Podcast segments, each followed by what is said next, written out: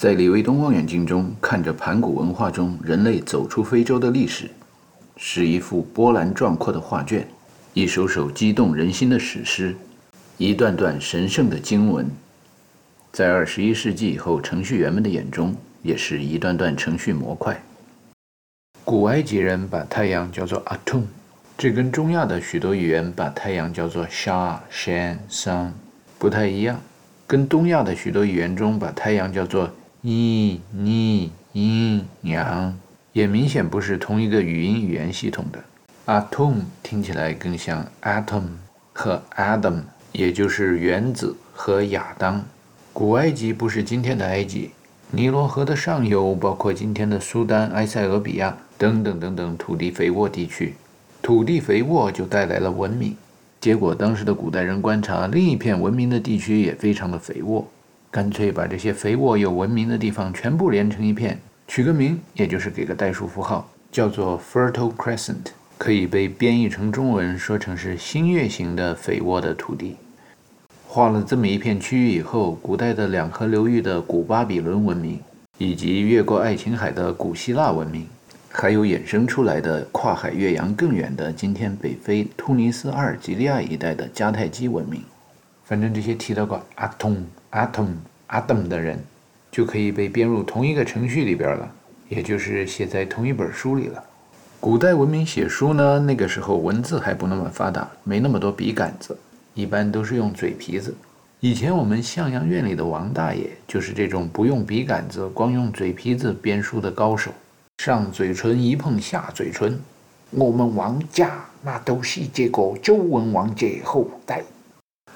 我思念故乡的小河，哦，还有河边吱吱唱歌的水墨，嗯嗯嗯，那就是我，那就是我。那就是我，王大爷就是我。现在我年纪这么大了，读了那么多年书，踩在那么多巨人的肩膀上，王大爷说的一个个字我都能写出来。可是当时当地王大爷说的话，我只能记下读音。所以当我听到 atom、atom、adam，只有语音又没有别的资料做参考的时候，就把它们当成是在描述同一件事。反正王大爷说的东西不能不信，也不能全信，测不准原理嘛。这就是能获得的最准确的历史信息了。比起今天和以往的考古队所能提供的信息，应该是进步了不少。王大爷擅长的就是讲故事，实际上是编故事，他心里根本就没谱，讲到哪儿编到哪儿，编到哪儿讲到哪儿。这就是神人和圣人所编写的历史。这就是驱动量子计算机所需要编写的程序。一般老天爷、宇宙背景辐射、有神逻辑的程序员编程序都是这样。王大爷这个代数符号在当今欧美流行的文学作品中也可以代换成 George Orwell，这个名字可以编译为乔治·奥威尔，或者俗称乔大爷、奥大爷吧。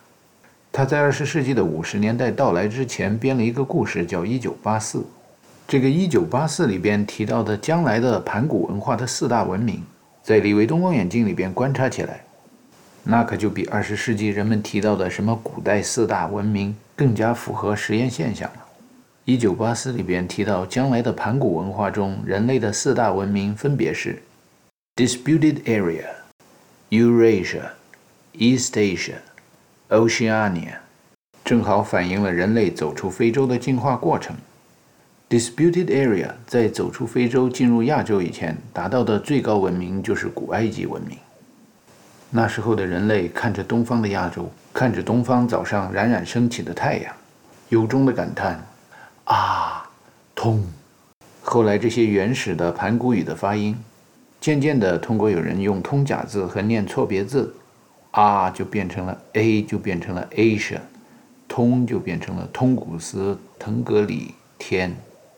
盘古语的演化听起来好像非常的量子纠缠、胡搅蛮缠，但是实际上用神逻辑来理解是非常符合逻辑的。也就是说，要用数学这种上帝的语言来定量分析的话，我所说的这些心算的计算结果，虽然遵循测不准原理，但是可信度达到百分之九十以上的概率还是很大的。在合肥的大街上随便找一个人问：“世界上最伟大的科学家是谁？”得到的回答是：“搞什么搞？搞死你！”约翰·卡尔·弗里德里希·搞死。在长大成人选择职业的时候。也就像我们今天高考填志愿的那个时候，心中左右为难、犹豫不决的一大困惑是：究竟应该把自己钟爱的古代语言学，还是把自己钟爱的现代数学作为自己将来的职业？语言学研究语言的源头，数学的最基本理论数论也叫算术，研究怎么样计算数字。语言这门学问叫 philology。数学这门学问叫 mathematics，在盘古语里边说到喜爱、热爱，有很多种说法。比如问起我们王大爷广东话如何说喜爱，他说中意就是很中意，也可以说 philo 就是快乐。这种说法跟我们古希腊的王大爷方言是一样的，philology 就是快乐路径，philosophy。就是快乐术法，这些盘古文明里边的 Eurasia，也就是在欧亚文明中的王大爷的方言，通过翻译，也就是编译器以后，不知怎么变的那个快乐逻辑的，就变成了研究语言的推算；那个快乐术法的，也就变成了哲理的推算，就是哲学。Mathematics，大概盘古语里边就是 mental matrix。也就是精神上的数字矩阵游戏，可以理解为思维的艺术吧。简单的说，就是心算。这个语文算术到底走哪条路好呢？卡尔·弗里德里希·搞死，也就是高卡尔，心里边量子纠缠了半天，最后拿出了直尺和圆规，把自己的命运压在了绘画艺术上。如果能够只用直尺和圆规画出一个标准的正十七边形。那么成人以后这一生就研究数论数学，如果画不出来，那么这一生就研究群众理论方言，也就是语言艺术。最后这幅画画出来的结果，高考儿选择了做数学家，要搞就搞死那个定量分析。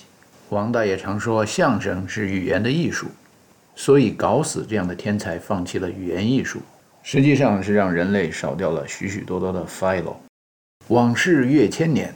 大统一时空到了，大家定量分析研究到一定程度以后，觉得没意思，因为定量分析再细致入微一点，研究到定量子的分析的时候，像我在裤子大的同学神人大房子那种几年不说一句聊天的闲话的大神，会突然冒出一句话说：“科学真笨呐！科学能够描述可观察到的自然现象，那么不可观察到的自然现象，难道不能用 philo 逻辑那种研究路径？”也就是讲道理的方法来研究吗？黑洞就是观察不到的自然现象，太空也是观察不到的自然现象。绝对真空是啥？那实验室里边也是肯定不能产生的。但是这些自然和超自然的现象，那都是可以用逻辑和数字推导出来的。从定量分析转化到定性质分析，也就是量变到质变，philologist 就变成了 philosopher，也就是快乐研究路径的人。变成了快乐研究术法的人，古方言学家就变成了哲学家。这个从 Eurasia 到 Eastasia，从欧亚文明到东亚文明，编译器出了问题，古语言学家和哲学家都被翻译成了道学家。在盘古语里边，道是有人念 down，也就是自由落体的错别字。因此，在大统一的盘古语里边，研究上帝的语言哲学，自由落体、最速路径、最快速度、光速。无阻力运动、自由王国等等等等，这都是同一种人，都是心学家。因为心学技术是大统一理论的另一种说法。在盘古语里边，“心”有很多种读法，也有很多种写法。心有人念通假字错别字，念成“生”。古时候也有人，比如荀子在《劝学篇》里边，把它写成“性格”的“性”，其实想说的是生命的“生”。不管怎么说，这些单音节字在古华夏语里边都应该念“生”。刚才最后一响是北京时间十二点整，我从小跟王大爷住一个院的时候，就注意到贵州人民广播电台的播音员其实总是把“是”念成“屎”。但是这么专业人士标准发音的错别字，我觉得如果我不提醒的话，人类可能永远不会注意到。语言的演变，也就是加密解密的计算方法的进步，在历史的长河中不变得面目全非，那是不可能的。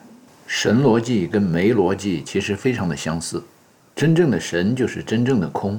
简单的说，人类走出非洲的壮烈史诗中所描写的那古代的四大文明。也就是相对于将来的四大文明中的欧亚文明，Eurasia 中提到的真主，就是东亚文明 Eastasia 中提到的真空。关于真主就是真空这个概念，其实在盘古文明的其他两大文明中，也早已是以不同的形式被人广为接受的。说到那个边缘文明 Disputed Area，也就是以非洲为主的地区，老百姓一提到神就往天上看，天上有什么？相对于地上有质量的人来说。这就是真空，绝对的真空是不可能的嘛，相对的真空就够空的了。盘古文明中的第四片文明地区 Oceania，以前是人类古代文明发展最先进的地区，现在也是。不过在这个周期中间的很长一段时间，这个海洋文明就好像龟兔赛跑的故事里边那只兔子一样睡了一大觉。那都是因为人类是从猴子进化来的，猴子要学会跨海越洋，那还是挺不容易的。首先吧，走到耶路撒冷那一带，得了耶路撒冷综合症，这走出非洲的一群群人就开始窝里斗了，故事就多起来了。最广为人知的故事之一就是那个伊甸园的故事。伊甸园究竟在非洲还是在欧亚，还是在非洲与欧亚交接的地方，谁都说不清楚。后来在 Christopher Columbus 之后，Amerigo Vespucci 随着那时候的帆船队航海，据说是来到了 Oceania。哇，一看这片地方。青山绿草，鱼肥水美，简直是个小威尼斯啊！太美了，取个名字，给个代数符号，Venezuela。再转悠转悠，仔细一看，啊，裸体女人，裸体男人，伊甸园呐！所以历史上说伊甸园，说耶路撒冷在美洲的大有人在。这就解释了为什么有的人容易得耶路撒冷综合症的原因，喜欢裸体艺术这种表现形式。因为神他创造生命。王大爷的名字得像我的同学本华书的名字一样，按照盘古语中东亚文明的语法念，是本华书。然后适当的时候呢，也可以按照盘古文明中的西亚文明的语法念，是叔本华。王大爷倒过来念就是叶大王，耶耶路撒冷耶和华耶稣亚耶稣啊，Joshua 耶和华 Jehovah Yahweh。说的都是一个观察不到，但是我们能够感知到全知全能全在的神。当然，叶大王的王字，如果按照 philology 这个路径是怎么推导出来的呢？国王 Khan Khan，在德国你会发现有的人不姓王，他姓 Khan Kaiser，还有 Khan 变成 King，也就只需要一两个不学无术的人念错别字，这个语言演化的路径就形成了。王大爷搞量子力学的嘛。伊甸园那个故事都是瞎说八道胡扯的，归纳其中心思想本来有一个简单的意思，后来别有用心的编译器拿去怎么编译，想让懂低级语言的机器去怎么执行，那结果在历史上写出来就五花八门了。伊甸园的那个简单的故事说的就是原始社会的故事，那个时候人们生活的像禽兽一样，赤身裸体不知羞耻，生产力低下，对于什么果子能吃，什么果子不能吃这样的问题处在一个探索阶段。有一个姓叶的爬行动物，他告诉一个年轻的妈妈：“哎，那边那个无花果你可以吃啊。”这个年轻的妈妈英语叫 Eve，听着像晚上，但是在耶路撒冷那一带叫阿瓦。我们现代中国的编译器把它翻译成夏娃，反正 Eve、伊娃、阿瓦、夏娃，错别字也可以读成女娃、女娲。阿瓦这个太阳落山的时候。跟阿东这个太阳升起的时候是对偶。女同志本来就善于听取意见，比如隔壁王大爷的意见，听了经常就当偶像神的话语。尤其还在日落黄昏、昏昏欲睡的时候，一听，哎呀，无花果呀，好吃的嘞！哎，我们家亚当呢？哎，亚当啊，无花果吗？吃吃了。这一贪吃不得了，人类好几大宗教的相当高比例的信徒都认为，这是人类罪孽深重、作恶多端的开始。为什么呢？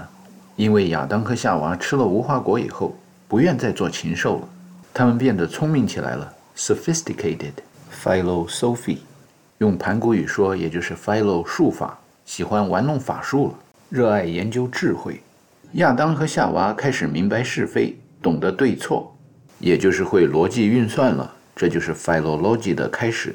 懂得了语言，懂得了是非，就是中国人东亚文化中常说的“懂得了好歹，知恩图报，不忘国仇家恨”，知道孝敬父母，孝顺慈爱的父母，对禽兽般的家人大义灭亲。孩子知道了善恶，长大成人，可以独立门户，成为一方天子。老天爷心中喜悦，对阿当和阿娃说：“孩子，走出伊甸园吧，去上大学，格物致知，诚意正心。”修身齐家治国平天下，然后老天爷深情地看着自己的女儿说：“闺女，你容易轻信别人，这不好。哪一套你都吃，将来是要吃亏的。把自己肚子吃大了，你知道有多痛苦啊？哎，不过生活的痛苦谁都得忍受，谁叫你弱呢？弱之胜强，柔之胜刚，天下莫不知，莫能行。实际上，一个国，一个家，全世界的将来。”是兴亡是衰败，全都取决于女子这种封神榜上的量子。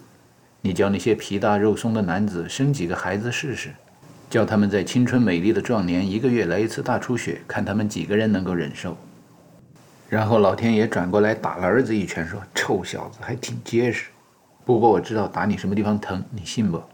禽兽进化到人最大的区别不是谁壮实，也不仅仅是看谁更善于运用工具。”最大的区别是，人会穿衣服，会运用遮羞布，会保护自己的隐私部位，会假装，会隐藏，才是真的 survival of the fittest。fit 不光是指健美有肌肉，更重要的是会看场合，适应环境，见风使舵，认清形势，审时度势，行事得当。保护隐私不光是物质意义上的，还有精神意义上的，不光是原子的，也是量子的。好汉不提当年勇，好汉不回窝里斗。回到家，回到朋友之中，在私人场合与自己人相处，家丑偶尔外扬一下可以，事实归事实嘛。但是不要天天拿来念叨。对家人应该俯首甘为孺子牛，出了家门国门，那就该横眉冷对千夫指，这才能算男子应有的气魄。与外人打交道要追求对等、对称、公平。也就是辛勤劳作，一分耕耘一分收获。物质上的公平是人与地的交换，精神上的公平是人与天的交换。以真心换真心，得民心者得天下。阿童，带上女娃，我的孩子们，走出伊甸园吧，走出非洲，找到属于你的那片天地。From the sweat of thy face, thou shalt eat your bread. 于是，阿童和女娃，也就是亚当和夏娃，走出伊甸园，过上了农耕文明的生活。成家以后，他们一开始生的两个孩子叫 Cain 和 Abel。Cain 老老实实在家干农活，一分耕耘一分收获，在这个生产力的计算公式里边追求对称。Abel 作为弟弟，脑筋非常灵活，在计算生产力的公式里边喜欢上了打猎和搜寻，因为到山中探险猎奇，不管是打动物还是抢别人的东西，那都是不对称的运算。可以一本万利，还有如果收罗到山中水下的奇珍异宝，物以稀为贵，那也是利润丰厚的商品交换形式。到过年过节向天祭祀的时候，King 献出他辛勤劳动产出的农产品，Abel 献上他四处搜罗得来的奇珍异宝。从上面领导传来的反馈是，老天爷，也就是葫芦、伏羲、王大爷、盘古巨人，喜欢吃肉，喜欢光鲜亮丽的宝贝。对于农耕文明的产品嘛，哎呀。还过得去了，哎，挺好挺好，也不能打击 Ken 的积极性嘛。祭祀活动完了以后，哥哥 Ken 看着弟弟 Abel，怎么看怎么不顺眼。想起爹妈从小就偏心弟弟，你就瞧取这个名字的时候，代数符号 Ken 翻译一下，意思就是能够，费了九牛二虎之力，业绩勉强及格。再听听弟弟那个代数符号 Abel，那意思就是能干呀，一年四季之中成天吃喝玩乐。到考核业绩的时候，八十分、九十分，然后还来点附加分。再看看弟弟长得也比自己青春年少，这明显是挑衅自己啊！于是羡慕嫉妒恨，找个茬跟他打一架。嗯，你你你看我，你你你你笑什么？笑什么？看什么？结果兄弟俩一打起来，因为哥哥能够是事先有预谋的，比赛结果居然是从事农业的能够把从事打猎的武术高手能干给杀了。这消息传到亚当夏娃的耳中，老两口是伤痛欲绝，欲哭无泪啊！按照对称、对等、公平的计算原则，也就是强相互作用力之间作用力等于反作用力的计算原则，一命抵一命，杀人偿命。那么能够也应该陪着弟弟能干一道，命丧黄泉。可是根据爱恨交加这种群论的计算原则，强相互作用力也就是公平，与弱相互作用力也就是爱和恨。叠加在一块的时候，最后所得到的作用力的总和就是不对称的弱相互作用力了。算了算了，家里人的谈什么对称，谈什么一命抵一命，饶了他吧。于是能够被老天爷亚当夏娃以及整个部落的人们发配到了边缘苦寒之地。在现在市场上能买到的最受欢迎的各圣经版本中，说能够这个孩子被发配到了 Nod 这个地方，但是又说 Nod 在伊甸园的东方。现在的北欧人喜欢说自己是 Nordic people，同时他们喜欢把他们住的那块地方叫 Scandinavia Scandinavia，Scan S Scan S Sand，这都是往上走的意思。但是既然圣经说能够的部落是被发配到了伊甸园的东方，那应该还是有一点事出有因的因素。所以在群论的计算中，这个能够部落很有可能是打群架打散了，有一部分北上了，有一部分东进了，北上的变成了斯堪的纳维亚人。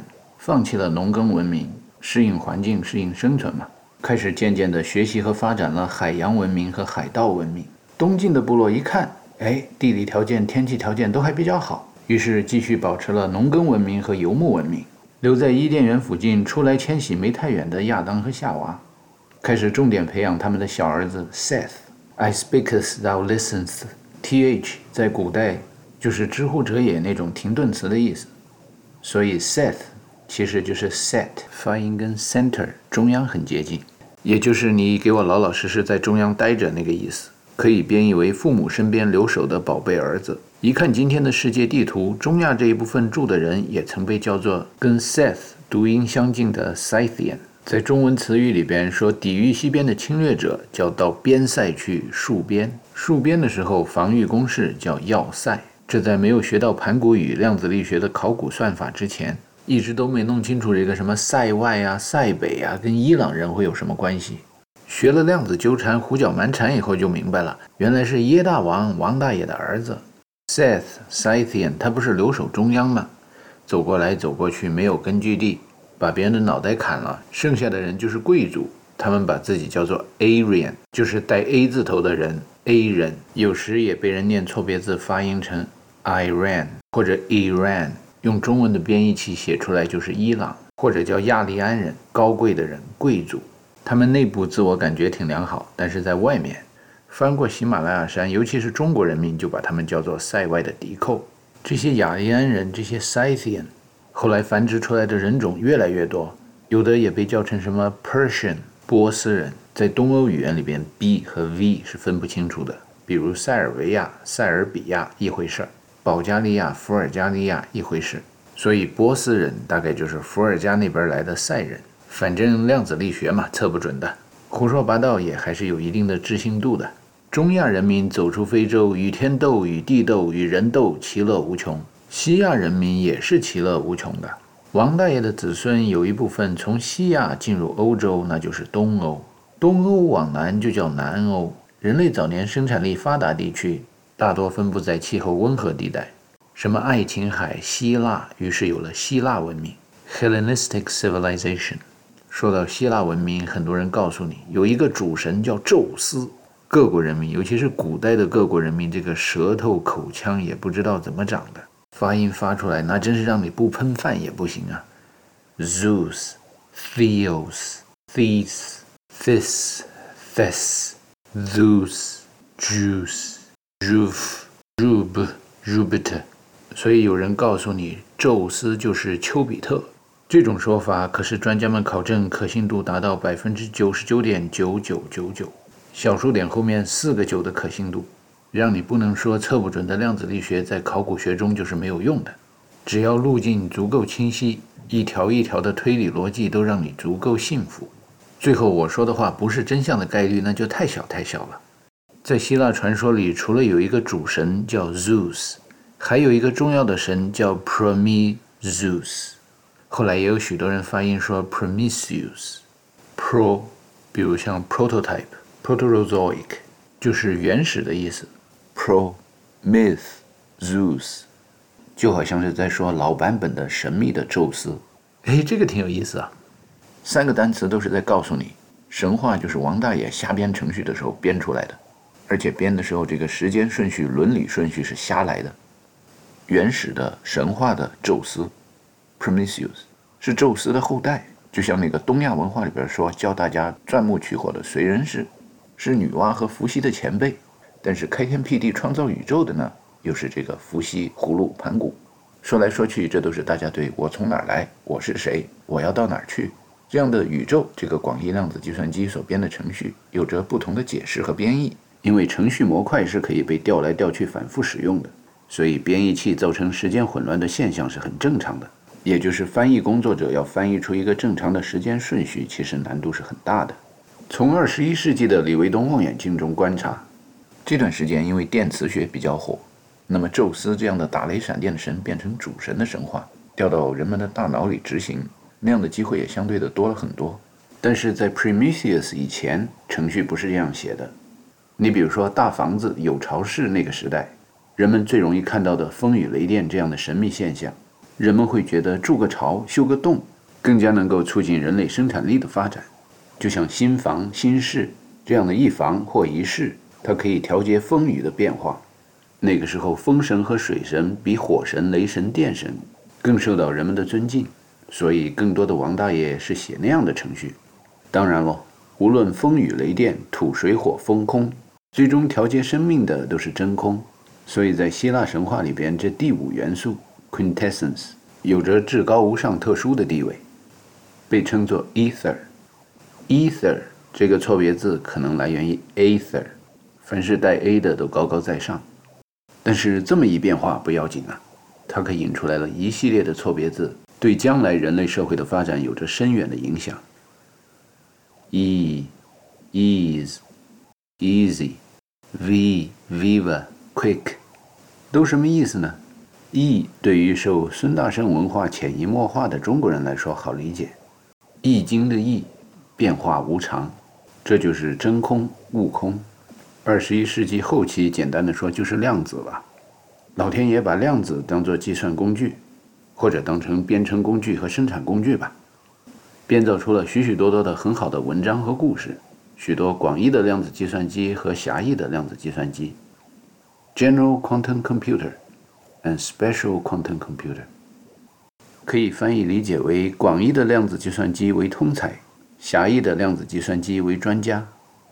用盘古语说，在 Prometheus 和 Pharaoh，也就是有巢氏法老和燧人氏普罗米修斯之前，并不是说盘古宇宙中没有过量子计算机。在很久很久以前，从前有座山，山上有座庙，庙里有个老和尚。老和尚给小和尚讲故事，讲的故事是什么呢？讲了一个量子计算机通用机的例子。一个广义量子计算机的例子就是宇宙背景辐射。若是说到量子计算机的专用机，又可称为狭义量子计算机的例子，就是一只会飞的鸟。比如在电影《Matrix》里边，Trinity 招来了一只直升飞机，那就是直升飞机擅长飞行。宇宙背景辐射和 Trinity 相对于飞鸟和飞机来说，广义的量子计算机善于调用程序、调用专家、调用狭义量子计算机。这是一个元帅对将士的关系，或者将军对士兵的关系。而飞鸟、飞机、飞行军作为善于飞行的狭义量子计算机有专长，那就是精通空气动力学和擅长空气动力工程应用，能够在地球周围的大气层中用浮力克服重力。用一种弱相互作用力巧妙的编织、积累、叠加以后，克服与其队友的强相互作用力。大鹏一日同风起，扶摇直上九万里。在盘古大陆上，王大爷、耶大王编着编着这个量子计算机的程序，编了好一会儿以后，忘了自己编到哪儿了。尤其是在走出非洲、编出伊甸园那么一个好故事以后，怎么样飞行的程序给忘了。直到后来。东亚的中国人开始搞什么竹蜻蜓啊、风筝啊，还有美洲大陆上的莱特兄弟开始试验莱特飞行器，人类才朝花夕拾，把早已忘记的空气动力学给想起来了一点。但是到了二十一世纪，人类集体的回忆，从仿生学的角度上说，还是没能达到盘古大陆分裂以前大统一的盘古大陆上栖息在空气中的生物飞行的技巧和水平。耶大王王大爷瞎编装神弄鬼的时候，总是说：“哎呀，飞鸟能在天上飞，那是因为有神力呀。”其实这都瞎扯，什么神力？飞鸟只是更能够利用惯性力编写飞行的程序，扶摇直上，就好像埃及人修金字塔盘旋而上，这样就可以把空气中微小的浮力叠加起来，将地上很重的物体抬升到空气中。如果不想在空气中飞得太高，不想像 I close too close to sun，用仿生学的方法模仿一下鸵鸟。就可以贴近地面气悬浮飞行。鸵鸟的平均体重跟人的平均体重差不多，但是鸵鸟奔跑的平均速度差不多是马拉松世界冠军奔跑速度的两倍。仔细研究一下飞鸟的翅膀，机翼的形状被二十世纪造飞机的人们模仿了。但是飞鸟翅膀上的羽毛有着单向阀的作用，而且这一个一个的单向阀有着链式反应的排列。可以把空气中的阻力变成动力，从而产生空气核动力。这些空气动力学的原理在二十世纪并没有被编写飞机这种狭义量子计算机专用机的程序员们收入他们的计算机语言中，所以二十一世纪中叶以前的飞机空中加油的时候都很笨。空气在颤抖，仿佛天空在燃烧。是啊，暴风雨来了。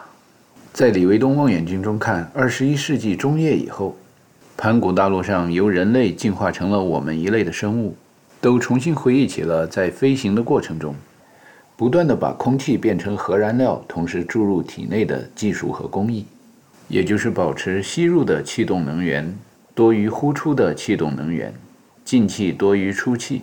这样，至少从空气核动力的角度上说，就有了足够的能源条件，成为水陆空三栖的生物。绚丽夺目，震耳欲聋。这样的成语计算公式，或者说量子计算编程模块，描述的是某一维中出现了一个伊甸园的故事。结果在同一维中，大家就把历史舞台上发生的后面的故事给忘了一部分的实验现象。余音绕梁不绝于耳，三月不知肉味儿。描述的是在某一维中有人写了伊甸园这么一个精彩的故事，结果弄得在历史的舞台上另外的好几维里边，后代的人们把许多重要的故事给忘了的实验现象。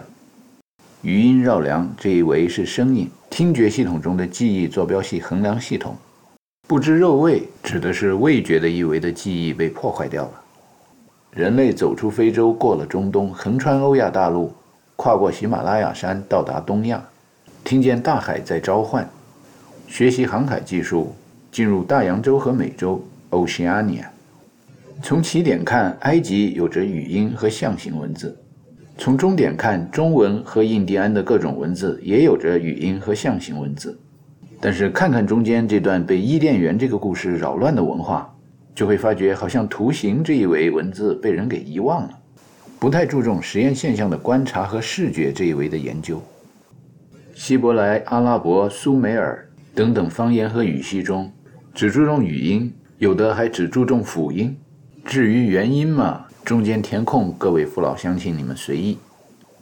当然，这样有利于我耶大王王大爷走江湖装神弄鬼，在封神榜上，我们这种量子叫骗子。提高我们这个行业的技术水准和道德规范。我王大爷耶大王告诉你，最高水平的骗子骗人用真话。你觉得这话说的有没有道理？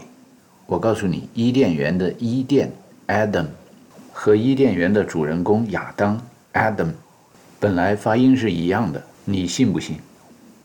所以在李维东望远镜中，大统一以后的盘古咒看。上帝创造宇宙的故事，实际上是一个亚当在亚当的园中创造了亚当的故事。相对论说，所有的坐标系都是可以互相替代的，所以以上陈述句也可以说成：x 在 x 的时空中创造了 x，y 在 y 的时空中创造了 y，等等等等，不断的带入新的代数符号。用抽象代数可以抽象化、理论化、量子化归结为。量子在量子的宇宙中创造了量子。用大白话，从我做起，从现在做起，身体力行，身临其境，可以说成是我在过去、现在和将来创造了我。年轻的时候学语文、学算术、学编程，老师总是告诉学生，自我循环是语法错误。长大以后才发觉，哎呀，原来装神弄鬼创造生命，它就是那么一个自我循环的过程。打开那些开源程序，看看世界上一流大师们写的代码。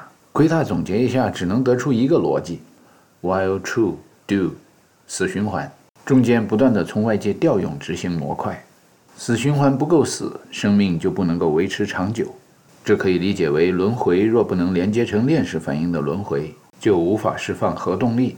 链式反应要求反应的最终状态回到反应的初始状态，而核动力的控制程序，因为核的尺寸那么小。动力只能靠从体系外的环境中摄入。最简单的机器人，或者说最简单的计算装置，就像一个玩具。玩具的使用者上一下发条，然后放到地下，玩具就开始动起来了。发条就像一种无机的物质的程序和命令。后来，这种发条启动器动力从物质的变成精神的，比如量子的发条，就是量子计算机的程序。宇宙背景辐射也就像是历史舞台的导演、编剧、剧作家和制片人，舞台背景的设计者和建造者。写个剧本就好像写了程序，程序英语叫 program，但另一个名字叫 script，在盘古语里边跟剧本是同一个词。想一想 abject language 那种只注重辅音的加码解码运算方法和联想输入法，就不难发觉 script。其实跟诗歌单从辅音上理解，字面上是一个意思。当诗歌出现的时候，欧亚道路上把写作叫做 scribe，也就是后来 describe、description 这样的单词的词根。这些古代的 scriber，也就是公元前两千年到三千年之间的程序员们，这个时候写出来的开头程序已经比伊甸园那样的故事更加精彩、更加复杂了。硬件和软件都升级换代了嘛。于是写出了像《Gogmesh》这样的史诗，《Gogmesh》Gog，这就是盘古语里边“鬼”这种说法的起源。而大鬼叫 Magog，这就是盘古语中另外一些单词，比如像蒙古 Mega、Maha 等等等等，另外一些读音的起源。盘古语这种量子计算机的编程语言，既然已经升级到了出现蒙古这样的词汇。那就进入了绕过喜马拉雅山来到中原大地的时空。中原，中原地处中部，盘古文明由欧亚大陆的西部绕过喜马拉雅山脉进入中原地区，分南北两路。所谓的 abject language，也就是电子计算机编程的时候人们说的那种联想输入法。这一类语言中，在二十世纪语言学家们提到的著名的有几种：Hebrew、Arabic、Aramaic、Urdu。联想输入法在传递信息的时候，很容易让人们产生歧义。对于学相对论、量子力学和大统一理论的我们来说，这当然既有好处也有坏处。坏处就是这种念错别字的方法，很容易在交流的时候让人们大脑里边出现计算错误，误解对方的意思。好处就是，当我们想要量子考古的时候，联想输入法能为我们提供很多量子纠缠、胡搅蛮缠的线索。Hebrew。很多东欧和中东人 h 是不发音的，或者发成啊，这么一来，Hebrew 就变成了阿伊布鲁。这个 Voodoo，V 被很多中亚和东欧的人发成 b，所以这个 Voodoo 跟 b 杜跟巫蛊跟佛祖，大概是绕过喜马拉雅山的南面进入中原地区的吧。不过也有一部分用巫蛊这种联想输入法的人是通过北面绕过喜马拉雅山进入中原地区的，因为 Voodoos。鄂尔多斯也是蒙古语里边的一个单词。既然联想输入法对大脑的记忆、计算和理解有着它与生俱来的弱点，在进化过程中，使用者们加上了另一维的信息，对其进行加码解码，以便于优化使用。这另一维的信息就是音乐。这是西方音乐，这是东方音乐。这是数字音乐、电子音乐，有了不同频率和音阶的加码解码之后，当人们接近一个清真寺，听见一段诗歌，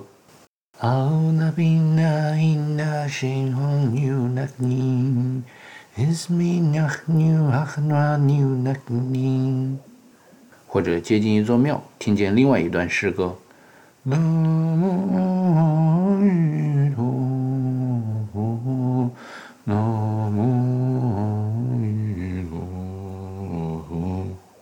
虽然都没听清楚这个 Abjad language 里边发的是什么辅音和元音啊，编译成机器语言的时候也不会出现错误，不至于站错队误导了自己的行动，在日常生活中出现执行错误。盘古文化中，我类的族群从中亚、西亚翻过或者绕过喜马拉雅山进入中原之后，也不知道怎么的就回想起了另一维的信息，也就是图像信息。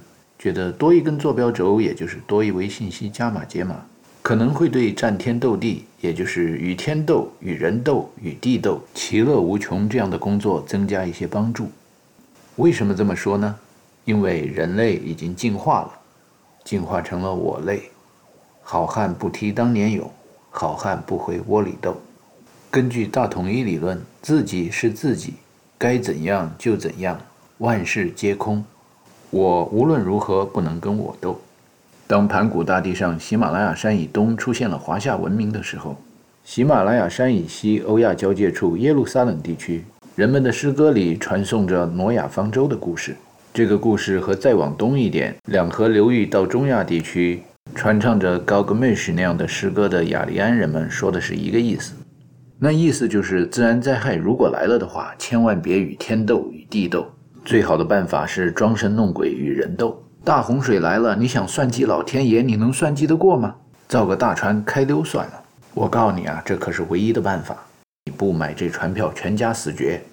喜马拉雅山以东的人民，由于多读了几本书，多行了几里路，科学技术也有了长足的进步，在计算方法上有了质的飞跃，于是决定战天斗地。你说这想一想吧，也是啊，喜马拉雅山都那么过来了。再跑来跑去也挺烦的，干脆就留下来战天斗地吧。在喜马拉雅山以西的时候啊，只学过简单的算术、数论的运算，最多也就学到代数。这过了喜马拉雅山，抽象代数、群论、群众理论这都会了。只要把群众团结起来，兴修水利，防涝抗旱，洪水猛兽怕什么？好好算一算，怎么样因势利导，借力打力？东风吹，战鼓擂，现在世界上究竟谁怕谁？我都进化到有心人广义量子计算机了，不应该是我怕洪水猛兽啊，应该是洪水猛兽怕我才对呀。于是，在华夏文明的神话传说里，就有了盘古语这种编程语言写的诗歌 （script）、节目表 （program）、治水的计算方法和计算步骤，也就是大禹治水的前身——共工怒触不周山。传说共工与颛顼争夺黄帝部落首领的继承权。水神共工主张兴修水利，水太多了可以解决抗洪抢险的问题，水太少了可以解决引水灌溉的问题。而颛顼的政治主张，也就是群论计算结果是：老祖宗留下的自然环境是什么样，就得保留成什么样，千万不能大兴土木破坏环境，触怒了天神。如果真要劳民伤财，努力做点什么事情的话，最好组织起来吃吃喝喝，装神弄鬼，祭拜天地。广大劳动人民一听，哎，颛顼这个解决办法好啊！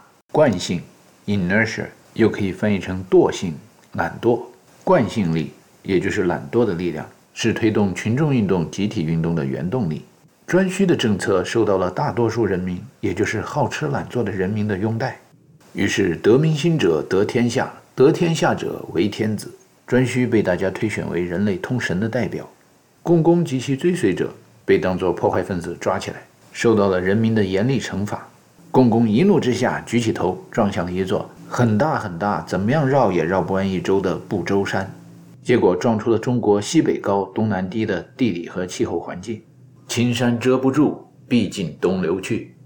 水神共工，也就是集体劳动的代数符号，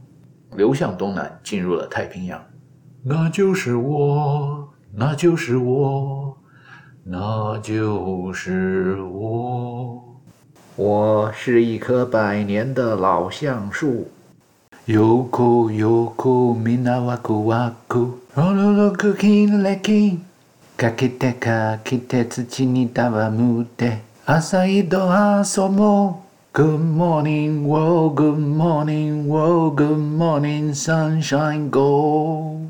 Good morning world, good morning world, good morning world, good morning sunshine go. Yorukira, yoruki, mm. 西瓦达西，Good morning sunshine gold。小时候看日本纪录片《狐狸的故事》的时候，看着看着，觉得我自己就是一只狐狸，对那只叫飞利浦的狐狸有着深深的认同感，甚至对我一向钦佩的做猎人的人们都产生了一点仇恨。当电影结束以后，想想飞利浦做的事儿，那是典型的 Fox in a Hen House，黄鼠狼给鸡拜年的事儿啊。都什么乱七八糟的，我怎么会跟他相同呢？认同感、共识被人们称作是阳光少年的心理；反感、叛逆被人们称作黑暗心理。在李维东望远镜中，在盘古大陆上，人们经常讨论：人之初究竟是性本善还是性本恶？再复习一下伊甸园的故事、普罗米修斯的故事、燧人氏的故事、女娲补天的故事。还有高格米什诺亚方舟共工入住不周山的故事就知道了。人之初当然应该是性本善，同时也是性本恶的，因为定量分析下来，人最终是由量子那种若有若无的基本粒子构成的。西格蒙·弗洛伊德说，人的心理就是禽兽的心理，成天想着伊甸园里边的裸体女人和裸体男人，看看他们在梦里边想什么就知道了。那是因为他分析的是个人小我。满肚子的男盗女娼的心理。卡尔·古斯塔夫·杨说：“神的心理就是群众的心理，成天想的是有了遮羞布、学会穿衣服以后虚伪的公共形象、社会公共道德准则。看看各种文明中的神话就知道了。”卡尔·杨杨卡尔分析的是大我、群众、民族，满口的仁义道德的心理。在古代传说中，人们说的神，往往就是一群人。把许多人的事迹说成是一个人的，这种抽象代数拟人化的描写就创造了神。究竟是鸡生了蛋还是蛋生了鸡？神创造了人，人也就创造了神。从尼罗河到喜马拉雅山，从金字塔到特罗奇蒂特兰城，人类走出非洲，走出伊甸园，一直书写着的史诗、诗歌、script、program、程序。就是那么一个满口的仁义道德、满肚子的男盗女娼的故事，是一个充满了神逻辑、二象性 （duality） 那样的一个广义的量子计算机的程序。这样的程序有时很复杂，有时很简单，有时表面上看来让人以为是非常小儿科的童话寓言儿歌。但是仁者见仁，智者见智，用量子纠缠的方法仔细定量分析、回味一下的话，往往使人回味无穷。会让人感到大统一理论的高级语言，其实上帝早就用密码已经写好了，只是编译器 （compiler）、链接器 （linker） 一直还没有准备好，所以高级语言一直没能被转化成低级语言和机器语言。但是文章本天成，妙手偶得之，人类遇上了青藏高原、喜马拉雅山世界屋脊，那印度人写程序多牛啊！既然领会到了耶大王王大爷说的神究竟是个嘛玩意儿，立刻着手把天人合一的道理从高级语言翻译成了机器语言。一般老外到印度很奇怪，印度教徒拜的这个神这一个那儿一个怎么那么多呀？你们印度教到底相信有多少神呢？比如说问这个问题的时候，印度有三亿人吧，得到的回答就是 three hundred million。印度哥们儿很早就开始相信。春风杨柳万千条，几亿神州尽舜尧。我就是神，我身边的万事万物也都是神。Sanskrit is the mother of all languages。人心隔肚皮，做事两不知。谁还没有个神逻辑？谁心里能没个小九九，自己打自己心里的小算盘？每一个小我是一个狭义的量子计算机，也就是量子计算机的专用机专家。每一个大我是一个广义的量子计算机，也就是量子计算机的通用机通才。想通了这一节，就可以把上帝编的许多高级语言翻译成机器语言，也就是可执行语言，来指导自己在日常生活中的各种行动了。比如有“闻鸡起舞”这种说法，那说的就是我这种机器，听见了公鸡叫这么一段输入的密码，然后我就开始执行手舞足蹈这样的行动。有的印度人发觉用笛子吹一段音乐，就能使得蛇这样有智慧的爬行动物翩翩起舞。于是明白了啊，盘古语这样的语言输入装置可以是音乐，音乐可以引起条件反射，音乐可以引起心灵感应，音乐可以加深人们对文字的记忆。音乐这种驱动装置简直就是一个量子的杠杆啊，也可以说是量子的发条。在喜马拉雅山以东，韩国人喜欢说东亚文明都出自于朝鲜；在喜马拉雅山以西。印度人喜欢说 Indo-European language 都出自于印度。对于这样的观点，我当着他们的面儿都是表示赞成的。背地里内心怎么想，那当然就是量子计算遵循测不准原理的了。要看持这种观点的人到底是不是自己人。如果想要跟我大统一做一家人，那当然欢迎赞同；如果想要跟我窝里斗闹分家分遗产，那就得看我心情怎么样了。在二十世纪多国的课本中提到的古代四大文明中，印度文明最接近古中华文明，所以在量子计算的编程能力上，印度人也最接近中国人。许多在软件公司工作的中国人们聚在一块儿，时不时地评论两句：“哎呦，这印度人真会搞两面派，那个厚颜无耻、摧眉折腰、卑躬屈膝，哎呦呦呦，我真是说不出来，那样子他做得出来，我都看不下去。为了入乡随俗。”坚定地贯彻党的宗教政策和少数民族政策。听见这样的言论的时候，我总是会表现出深深的认同感，顺便附和一句：“两面派才两面。”想想佛教是从哪儿来的？想想千手千眼千面佛，哈哈哈哈哈哈！人们以为我在嘲笑印度人，嘲笑印度文明。实际上，我对古代原始的孙大圣心中充满了敬佩，而且作为喜马拉雅山以东的炎黄子孙。只觉得按照正常的人类发展历史，两面派的艺术过了喜马拉雅山以后，至少应该千手千眼千面乘以二才对。人类研发制造广义量子计算机和狭义量子计算机，在制造软件和硬件的同时，一直在用高级语言打副稿，想着写“我从哪里来，我是谁，我要到哪里去”这样的抽象代码。最开始写的是很简单的密码，就像那斯芬克斯。说四条腿走路，两条腿走路，三条腿走路。然后有的机器一听啊，明白了，照着这样执行。这种机器就是人类。另外一些动物没听懂，四肢腿和翅膀执行起来不一样。那些机器后来就被人们称为禽兽。到了中东，过了耶路撒冷地区，编程技术又有了一个升级版。伊甸园的故事让人一听就觉得这样的开篇程序先进多了。一开始，人类不盖遮羞布，不穿衣服，不知羞耻，不知好歹，无法判别是非，这就是禽兽阶段，也就是我们每个人经历的婴幼儿阶段。后来明白事理，有了智慧，就得离开家，闯荡江湖，成家立业，一分耕耘一分收获，用汗水谋生换饭吃，这就是对称和不对称的群论运算。对称的运算给一分钱收一分货，不对称的运算就是有时候耍耍小聪明。少干活多拿钱，一本万利；或者有时愿赌服输，亏他一笔；还有找到配偶，生出一小孩，无中生有，那是彻彻底底的不对称运算。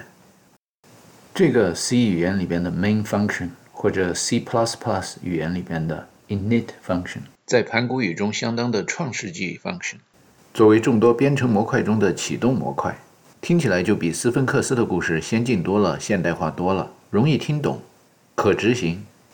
生活在古埃及以后的现实生活中，听到看到能工作、行得通的机器语言、行动代码，愿意沿着这样的说明书一步一步走的机器，相对于古埃及人来说就会多很多很多。历史上说到天书这样的老天爷编的好程序，都是圣人著，贤人解。圣人、贤人在语音上错别字也可以念为神、仙。说到老外念错别字的功夫。印度人最强，摇头晃脑的在那儿瞎念一通，然后给你解释一下，使你不得不信。印度人能歌善舞，带上音乐给你解释：一二三四五六七八，一二三四五，一二三四五六七八，一二三四五，还挺有节奏的。克里木参军去到边疆，临行前种下了一棵葡萄树。果园的姑娘呀，阿拉尔罕，精心地陪着绿色的小苗。哎呀，这不爱写汉字的人们都挺能歌善舞的。等会儿，等会儿，阿拉尔汗是谁呀？你是说阿拉木汗？阿拉木汗怎么样？身材不肥也不瘦。阿拉木汗住在哪里？吐鲁番西三百六。从 Fertile Crescent 一直到喜马拉雅山，记录历史的传统就是能歌善舞。为了帮助记忆，人们引入了音乐，音乐也就是数字，哆来咪发嗦拉西就是一二三四五六七，一二三四五六七可以加码解码，一二三四五六七也可以加密解密。加码解码的计算的时候，人们说是语言，语言能够使人们沟通，沟通之后就可通天。群众中群与群之间能够沟通，就可以造通天塔。一二三四五六七的计算也可以是为了加密解密。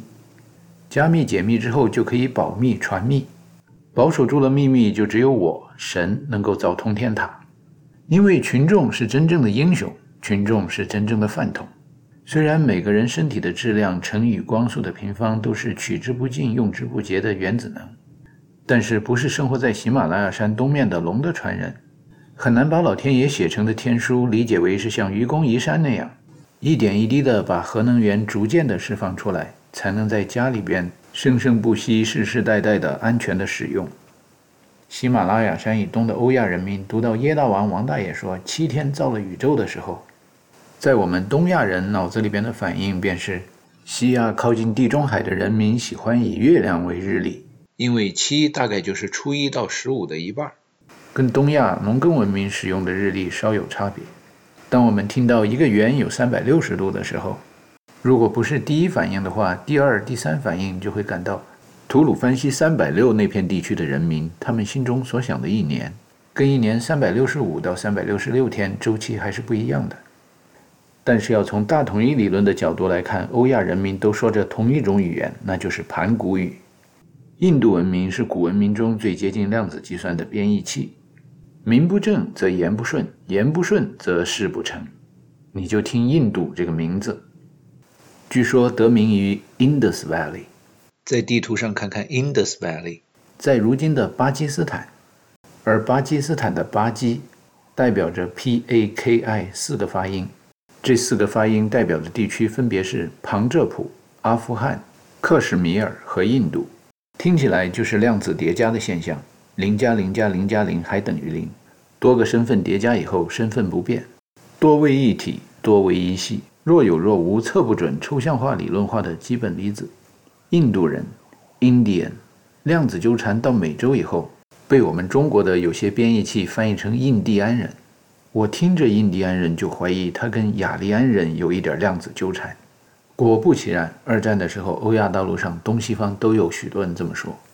再听听伊朗人怎么说伊朗人 Arian，再听听伊拉克人怎么说伊拉克人 Arakian。这么一量子纠缠、量子叠加下来，所有的人都是雅利安人，就是那个高贵人种、高人贵人。当然喽，再怎么高人贵人，碰上好几代败家子儿了，混不好了，那都得掏大粪去。在古代混不好了，混不下去了，很多时候是由于天气变化、自然灾害。在李维东望远镜中看，地球上公元前两千年左右，雅利安人向东向西干了不少的事情。一般认为，所谓的雅利安人入侵印度发生在公元前两千年左右，也就是大洪水啊、通天塔呀、中国的三皇五帝，然后到大禹治水的时期。这些雅利安、印第安哥们儿向东干了什么呢？那时候记录文字的材料都比较稀少，物以稀为贵，所以人们很少写字、写日记。神话传说呢，都是世代口口相传的，这一传不要紧啊，误传谣言就太多了。比如想要记录我国、我党、我军、我师、我团、我营、我连、我排、我班的战士，就用一个代数符号“我”。因此后人读历史的时候，读到人类出了非洲以后的早期历史，从法老到先知，从这个神仙到那个神仙干了什么事儿，那都是我干的。我一个老钟怎么会被人叫做亚伯拉罕呢？那是因为单体和群体给记混了，数论和群论的运算给弄错了。代数符号代表的是单个的数字还是一群数字的矩阵，这个没说清楚。一般在准备进行群论的运算，用群论的方法加码解码的时候，我总喜欢环顾四周，看看有没有印度哥们儿。印度又称 Hindu、Tindu、Sindu、Tindu，找到这帮哥们儿，弄一些参照系、坐标系、参考书、字典、工具书，也就是密码本了。那还不是什么样的量子的密码都可以解释的通顺、编译的清楚。阿拉木汗也可以念成阿拉伯汗。M 有时发音可以是 b，要编译这个密码的话，参考一下受古印度文明影响的地区，孟加拉国也可以读成 Bangladesh。再看看阿拉尔汗，r 这个音，字母表上的 r 经常被人念成 r，很多地方的人一念错别字就把它念成 ra 或者 la。有了这些语音上的加码解码的代数符号以后。再听一听耶稣在口语中所使用的语言 Aramaic，也可以被发音说成是 Arabic，或者中音调整一下叫 Arabic。所以当耶稣说 Before Abraham was, I am，这段英语翻译成盘古语，实际上耶大王王大爷想要表达的意思是：我跟阿拉伯、阿伯拉、阿拉伯汉、阿伯拉汉、阿拉木罕、阿拉尔汗。当然，还有那些亚布拉星、伊布拉星，发音是比较接近的，差不多就是同一回事儿。测不准原理嘛，测是肯定测不准的，但可信度可以达到很高。在李维东望远镜中观察，欧亚大陆上另一件测不准但是可信度很高的事情发生了，那就是在亚伯拉罕部落中贫富的两极分化，窝里斗的加剧。装神弄鬼装得好的人，对那些装神弄鬼装得不好的人，哎呦，这个残忍呐！亚伯拉罕把他儿子提溜着拎到高山之巅，拿着刀就要把他宰了，还说是神让他这么干的。转念一想，又把他给放了，仍然说是神让他这么干的。而这个差点被牺牲的奴隶，犹太人说是嫡长子 Isaac，阿拉伯人说是庶长子 Ishmael。反正这个群论的思维、群众的传说都是神逻辑，似是而非，若有若无，虚虚实实，真真假假，此一人也，彼一人也。用广义的量子计算装置破译起来，这段密码才比较清楚。犹太人 Yuda 跟印度人印度用联想输入法跟雅利安人、印第安人一回事儿。当然，这个 Arabic 亚伯拉罕前面已经论证过了，跟雅利安人一回事儿。所以这个欧亚大陆上啊，其实所有的民族都跟我一样，想说自己是高贵人的后代。谁家祖上还没几个风光的父亲戚呢？是吧？其实语言里边越简单的音。念起来越有意思。在进化的过程中，以前生物从猴子变到人猿，然后从人猿变到猿人，在逐渐接近现代智人，然后变成智人。这过程中看见太阳老从东边出来，于是一转头朝着东边就说啊，比如 Asia 阿通，于是啊，这就是一个东边的加密的发音。再看看太阳从西边落下，哦，Occidental。West, oh, I'm sorry。所以 O 就是在声音的参照系、坐标系这一维上，西方的加密符号。说到阿通 Adam, Atom 活了将近一千年，实际上用群论的运算方法来解密理解的话，这是一个代数符号，代表的是一群人一个历史阶段，很有可能有许多个朝代。亚当和伊甸园代表的是原始社会，亚伯拉罕活了也将近两百岁，所以这也是一个代数符号。代表的也是一群人一个历史阶段，代表着历史上奴隶制的初级阶段。这个时候，如果放新闻联播的话，你会看到喜马拉雅山以东，盘古开天地、三皇五帝，也都是神话传说，每个人都活得寿命很长，每个人都是巨人。他实际上说的都是一群人，印第安人、雅利安人越过喜马拉雅山，从南从北进入中原，从南边进入中原的，因为南边跟西边一样。由于共工怒出不周山以后，上北下南，水往低处流，让人感到有失落感，所以有巫、巫毒、巫师、巫蛊、巫术等等等等装神弄鬼的发音，也像是看着太阳落地了一样，哦的那么叫一声。而从北边进入中国的印第安人装神弄鬼的时候，道听途说、世代相传的量子的 script 程序，script 剧本，script 诗歌，scripture 圣经，用的是另一套音频的加码解码的代数符号。北方天气冷，经常下雪。我爱你，塞北的雪。塞北，Siberia，或者更接近当地人发音，Sibir，是一片大的不得了、冰天雪地、没人住的地方。大家看着这地方没人，觉得空空如也，应该通天才对。有人说通天也就是通鬼吧，所以叫它通古斯。说到通，那是因为想起了埃及人把太阳叫做阿通。说到古，那是因为想到了人类走出非洲一路东进的路上，总是把鬼或者巨这样的发音跟地联系起来，也就是英语字母表里边的 G 这个字母，在汉语拼音里边被念成 g 这个声母。比如盘古这个单词的发音，Pangea，Geo 就是地球，Geology 地质，Geography 地理。有时有人会把 Gea 念错别字，念成 Gaia。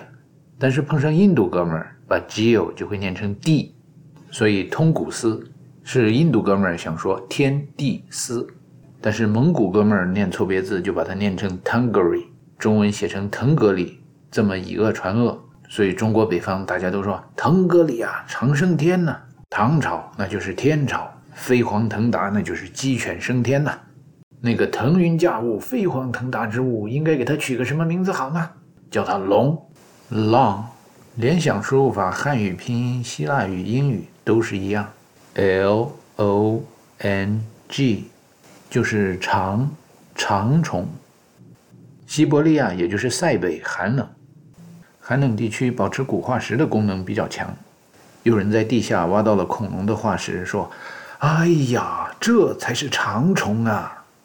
你看现在天上腾云驾雾的东西，有这玩意儿长吗？”于是人们能看到在天上会飞的动物，名字被从龙改成了鸟，就是龙变小。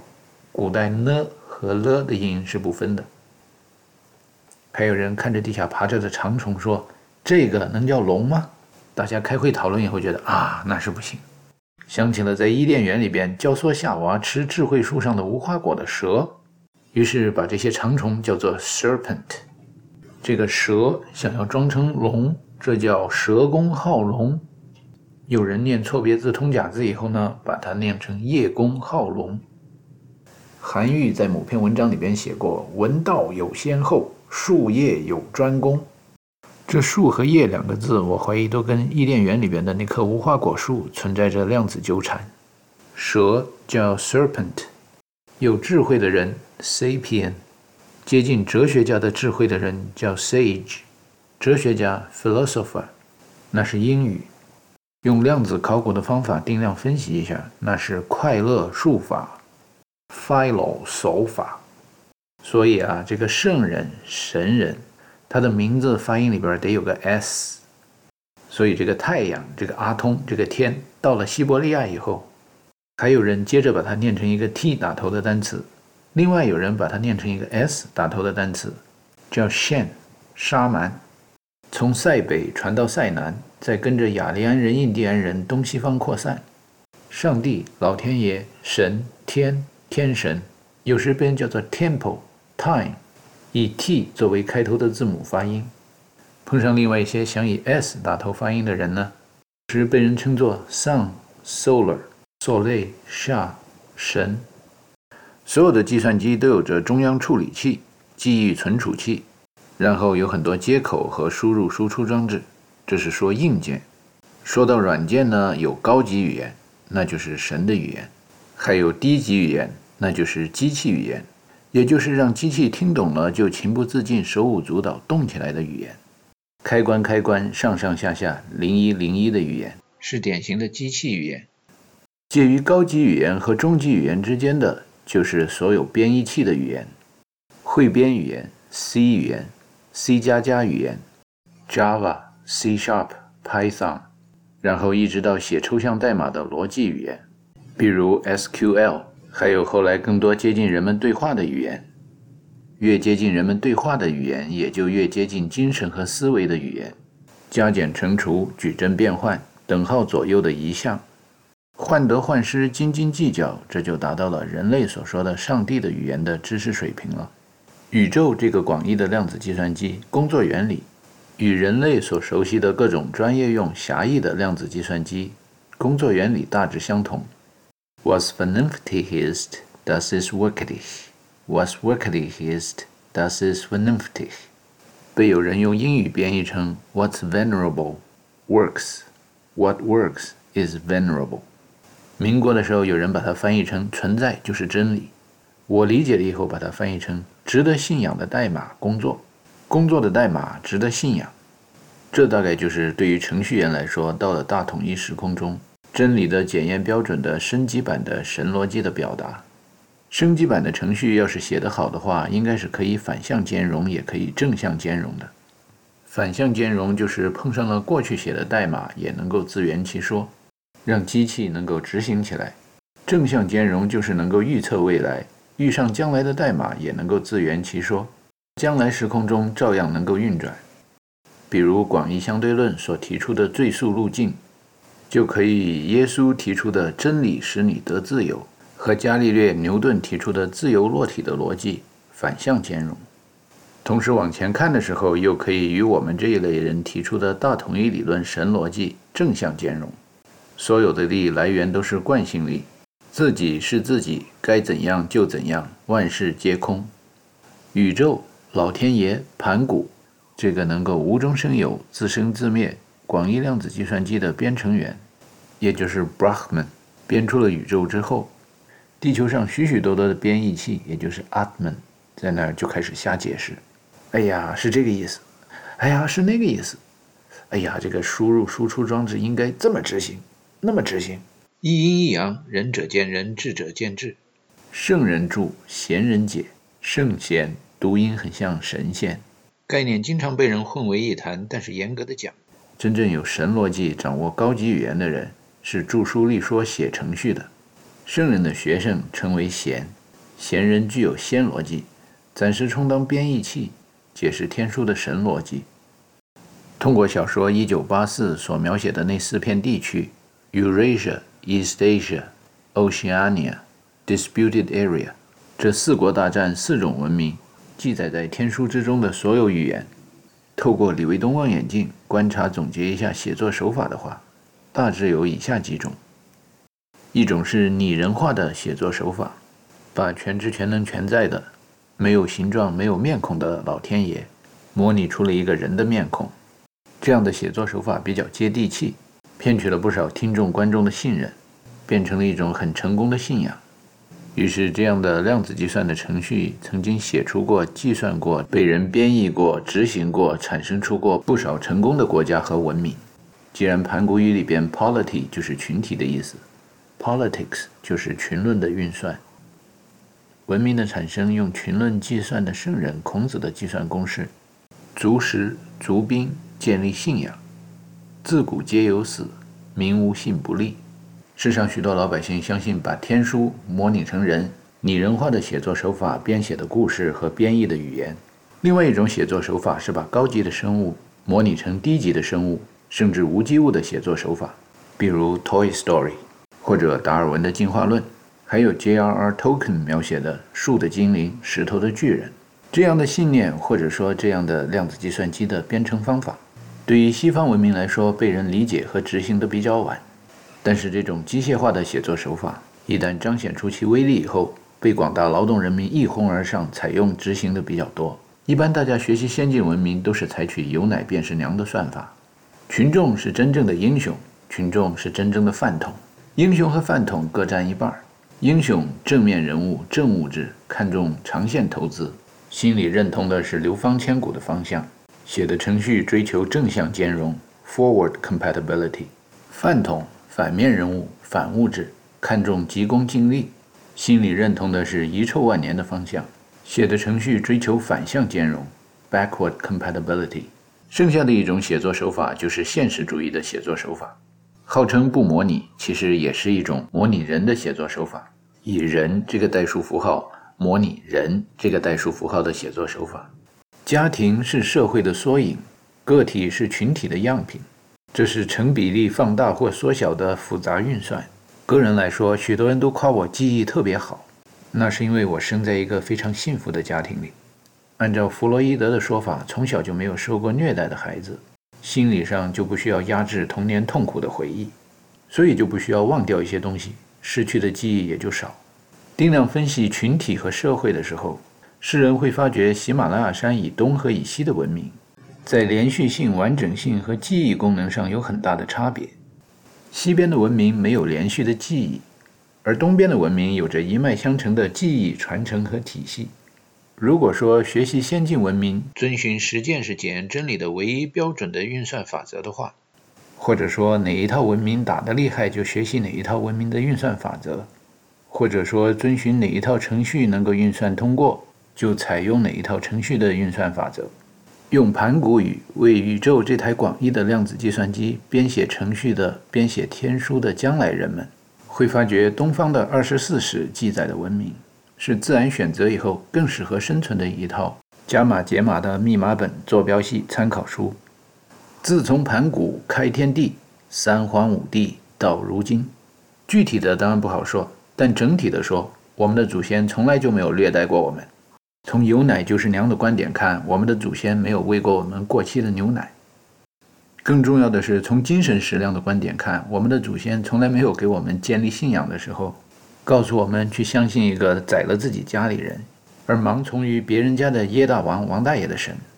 如果别人家的耶大王王大爷告诉我建立信仰的时候，第一，我要相信不分是非，不分好歹，不知羞耻，那我只能说你一边待着去吧。当然，即使在公共场合，为了党的民族政策和宗教政策，不能指着和尚骂秃驴的话，那惹不起我还躲不起吗？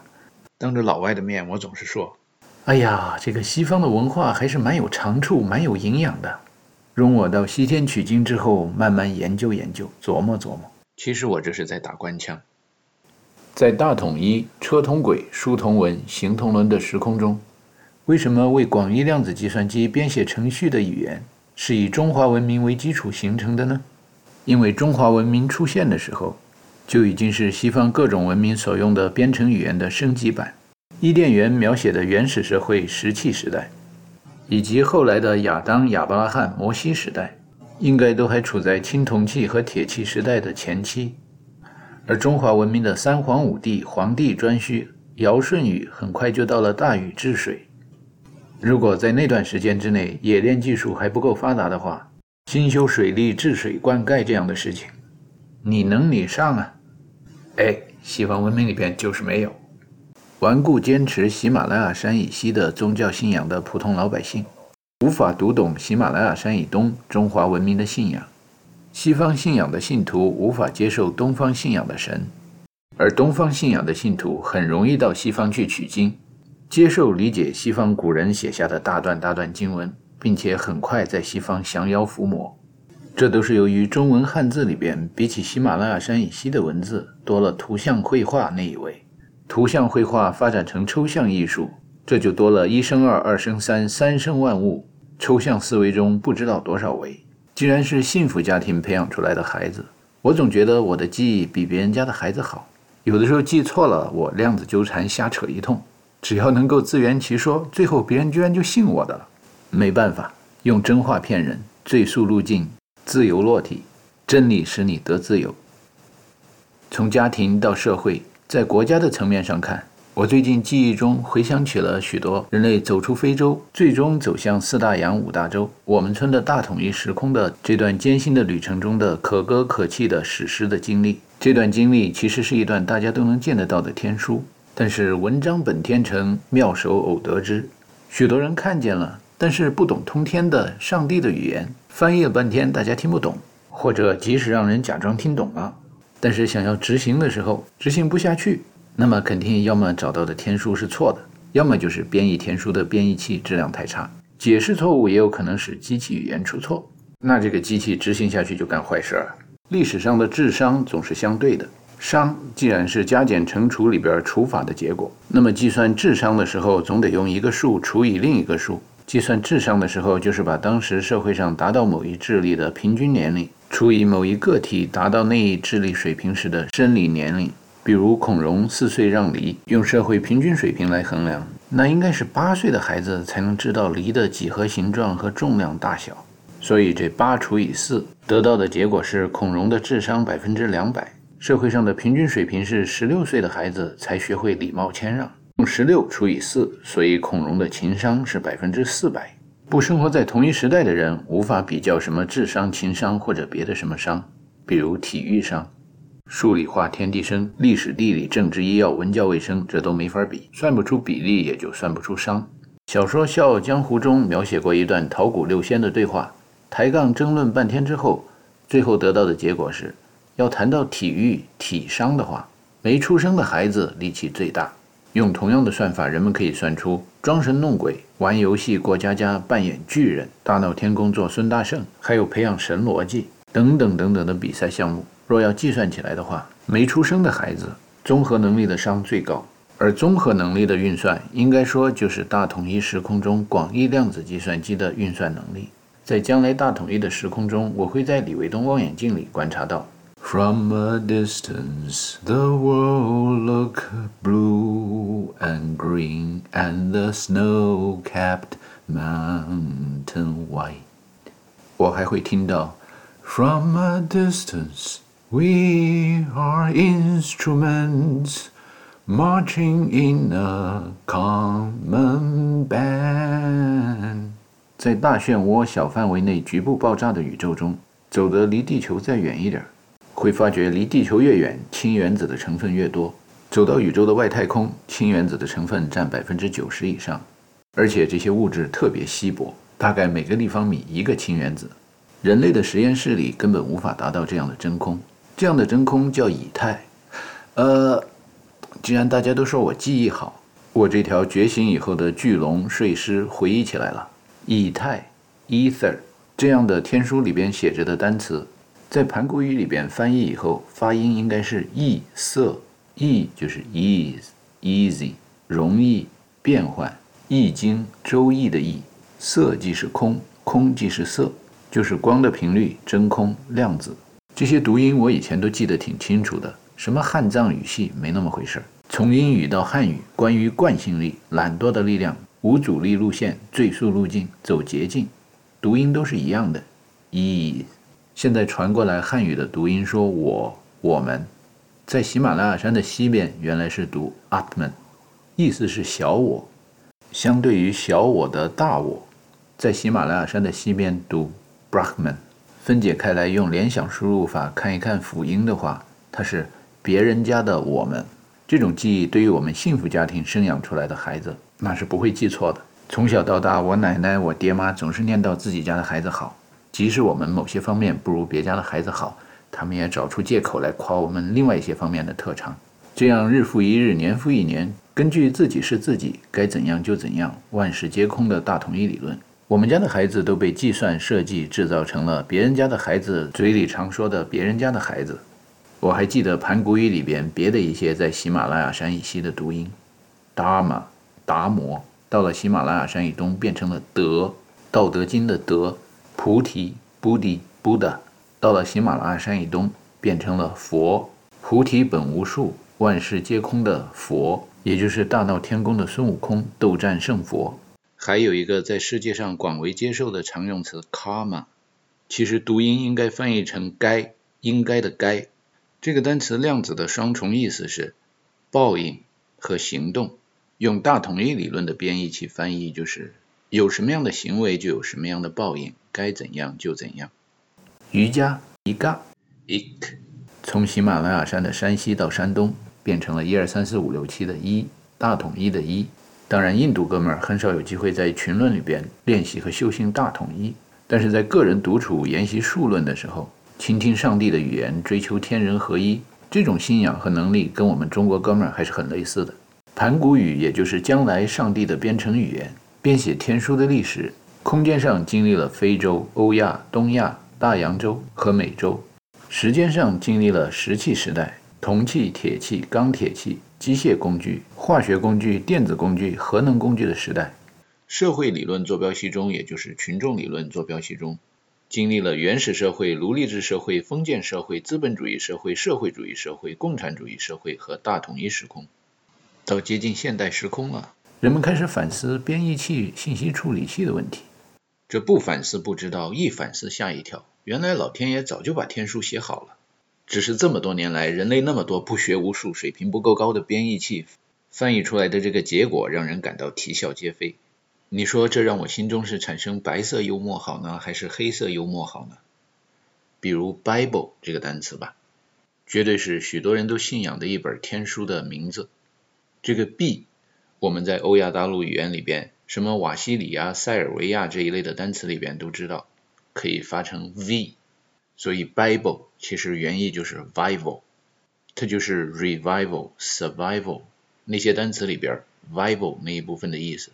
就是生命，所以天书实际上是一本关于如何制造生命的说明书。翻译成机器语言的时候出错了，那机器听起来就不是可执行程序。从大西洋、地中海再往喜马拉雅山这个方向走一走，知道怎么读阿拉尔汉、阿拉木汉、阿拉伯汉 （Arabic）、阿伯拉罕 （Abraham）、亚兰美伊汉 （Aramaic） 等等等等这样的单词之后。再回去反观一下 Bible 的发音，就会发觉，有时候 B 这个声音的代数符号可以换成 L 这个声音的代数符号，所以 Bible 就是 Libel、Library、Literal、Liberal、Literature、Literary 这些不负责任的量子的自由言论，记载成书的意思。经过这么一解释就好理解了，Bible 就是书的意思，同时也是自由的言论。关于自由的、不受阻力的最速路径的言论，Truth will set you free，真理使你得自由。所以天书是一本关于道路、真理和生命的书。好的编译器在翻译的时候讲究信达雅。我们家的孩子在创造盘古语的时候，达到信达雅这样的效果，都是通过念通假字和错别字做到的。有一次碰上一韩国哥们儿给我看盗版的 CD。那盗版的 CD 一会儿有中文字幕，一会儿没中文字幕。重庆啊大长今，韩上公妈妈你，崔上公妈妈你，韩上公妈妈你，崔上公妈妈你。后来没字幕的片段越来越多，听着听着，我觉得韩语好像就变成了一个我从小听惯了的方言。剧中的人物要向皇帝直言进谏的时候，就大喊一声“求那”。再过几天跟那个韩国哥们儿吃饭的时候。他说忘了《大长今》里边怎么叫皇帝的，因为那个单词现在他们不常用。我告诉他，明朝那时候韩国那边把皇帝叫做酋拿，酋长的酋，大拿的拿，然后还给他解释了一番酋长大拿什么意思，顺便给他比划了一番汉字怎么写。这哥们儿对我佩服的五体投地，说幸福家庭出来的孩子，别家的孩子记忆就是好。哎呀，我心里边想，不幸的家庭出来的别人家的孩子真好糊弄。比如这个韩国的孩子跟中国的孩子争论一个问题，这个韩巴究竟是出自韩国还是出自中国？我作为中国的孩子说，这个怎么听怎么像是出自中国的汉服。韩国的孩子说，不不不不不，这个明明是韩服。口说无凭，立字为证，那咱们写下来吧。写出来以后的结果，最后韩国人还是要通过汉字，才能把属于自己的非物质文化遗产给要回去。其实大家学文化、学技术、学先进的科学知识，接受先进的思想，采纳先进的信仰，拿出一个有奶便是娘的态度，这也无可厚非。即使是中华民族的脊梁、近代新文化的旗手鲁迅先生也曾经说过：“汉字不灭，中国必亡。”病急乱求医嘛，谁都有着急上火、吃错药的时候。关键是很多年以后没灾没病的，吃着别人传销的过期变质的酸奶，还夸人家的营养奶制品质量就是好。那就不是我们家的孩子了。我们家的孩子，幸福家庭出来的孩子嘛，一直享受着充分的自由，在家里从小就享受着奶奶、爸爸妈妈的溺爱。别家孩子从小要勤奋，要努力，人韩国孩子、日本孩子还要补课，不能输在起跑线上。我们家奶奶的态度是，各家孩子不一样嘛，我们家孩子为什么要学别人家孩子学的东西？尤其我小时候，中国在实行计划生育以前，中国小小孩特多。家里有老人的单位还不让上托儿所和幼儿园。小时候我啥也不学，就跟着奶奶和家里的猫，等着哥哥姐姐放学回家带我去玩。所以我小时候记忆特别美好，后来长大出了伊甸园以后，跟朋友们一谈起来，培养超强的记忆，原来是需要一个无比幸福的家庭环境和无比恶劣的外部环境。与人打架受了胯下之辱，很快我学习的动力和目标都来了，要跟着上过第三幼儿园的小朋友们学武术，要到甲秀小学去学操练红缨枪。见到我上学之后迸发出的超长的好学上进的革命热情，爸爸和妈妈对他们成功的教育经验的总结是：小的时候在家里惯坏了一个做弼马温都嫌官小的孩子，长大了让他走入社会，只要忍心看着他受欺负，外面的世界会将他造化成人的。将在外，君命有所不受，在家靠父母，出门靠朋友。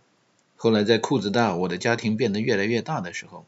我的妈妈已经不在人世了，爸爸也没给我下过任何的命令。越来越多的人夸我记忆超强，我很吃惊，因为他们中许多人成绩比我好得多。有许多同学并非来自幸福家庭的孩子，但是好像他们的记忆也并不比我差。于是我也没有怎么把幸福的家庭和超强的记忆怎么特别强烈的量子纠缠起来。后来出国了，走到了一个更外面的世界，世界是相对的。有一个相对更大的坐标系，有更大的样本规模，有更多的样品数量和种类。采样研究之后发觉，哎呀，从大家庭说，那也真是别人家的孩子记忆不如我们家的孩子好。即使说到生产硬件，那也当然是车间生产环境越好，生产出来的记忆储存器 memory 质量也会越好。就比如在美国碰上韩国哥们儿，如果他对东亚文明印象还比较好，就会对我说。哎，我以前学过汉字，我还会写那么几个，然后就夸这汉字怎么怎么好。碰上这种情况，我也夸韩语怎么怎么好。尤其是看着韩国人打韩语拼音的时候，在屏幕上一个个的拼音字母就像跳舞一样。怪不得韩国的艺术家质量那么高，连金日成将军都是艺术家。从卖花姑娘到现在的韩剧，那真是打动人心呐。都是一家人嘛，大家的优点长处都是牢牢记住、可圈可点的。在海外，有时还会碰上一些老中，这个绝对长着我们家孩子的脸。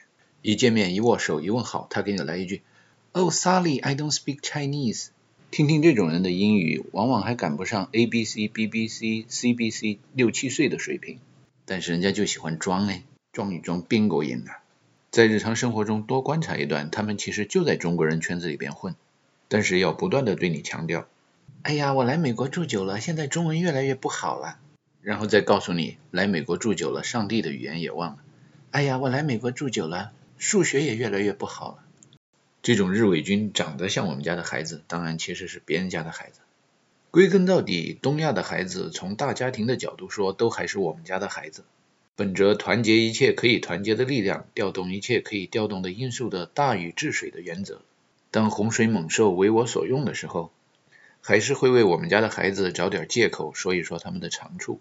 人家没进入我们这个大家庭以前，原生家庭不太幸福，大家都总得生存嘛。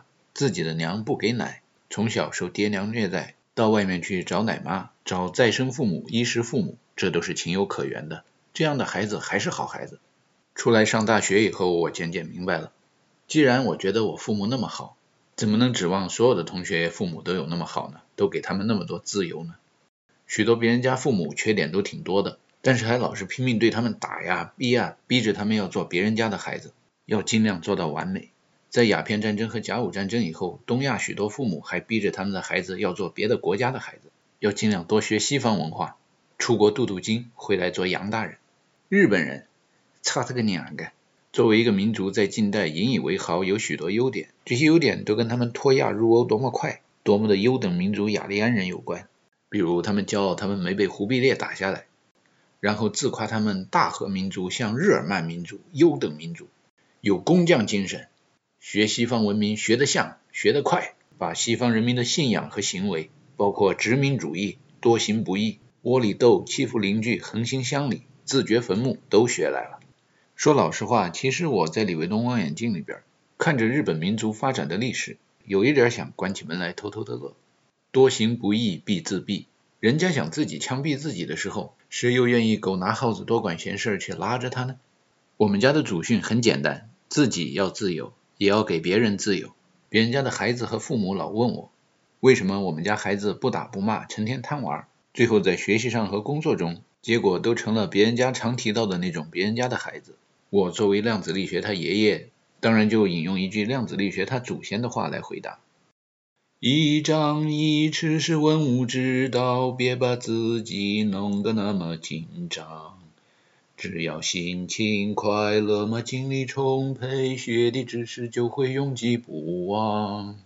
该学就学，该唱就唱，年轻人就该快乐奔放。引用圣人的话说：“知之不如好之，好之不如乐之。”我从小就喜欢学各种方言，尤其喜欢学各种方言骂人。听说相声是语言的艺术，小时候我就喜欢说相声。